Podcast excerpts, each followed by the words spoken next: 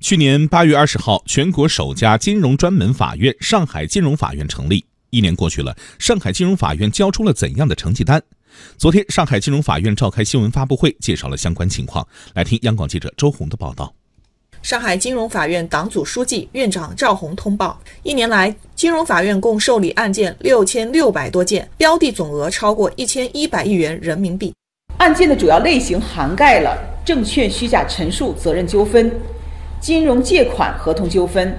融资租赁合同纠纷、公司债券交易纠纷、质押式证券回购纠纷等，全国首例证券群体性纠纷示范案件上榜十大典型案件。该系列案件是上海金融法院成立以来受理的规模最大的证券群体性纠纷案件，涉及投资者上千名。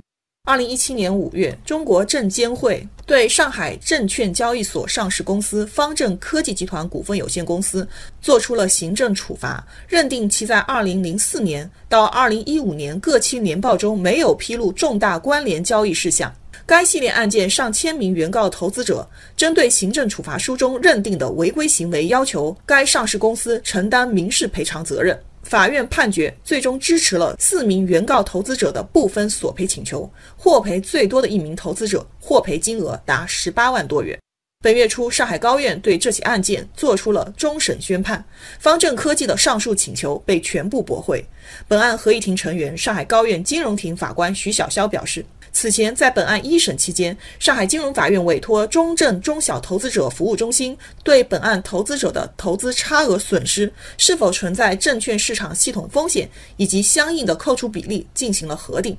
可以使我们的判决更具有权威性和公信力，也更易为市场各方所接受。正是因为示范判决机制具有这样一些优势，在今后将来我们解决类似争议的过程当中，能够成为一种重要的纠纷解决渠道。为了进一步服务保障，设立科创板并试点注册制改革，上海金融法院专门制定发布了关于服务保障设立科创板并试点注册制改革的实施意见。从完善专业化的审判机制、健全证券群体性诉讼机制、依法加强投资者的保护等多个方面，制定了二十三条具体的工作举措。目前，上海金融法院已经成为了上海国际金融中心和科创中心建设的重要司法保障之一。明年，上海要基本建成国际金融中心。赵红说：“上海金融法院要服务和保障国家金融战略实施，并为上海国际金融中心建设营造好良好的法治环境。”我们要积极行使我们涉外金融审判的司法管辖权，建立我们涉外金融纠纷解决争议的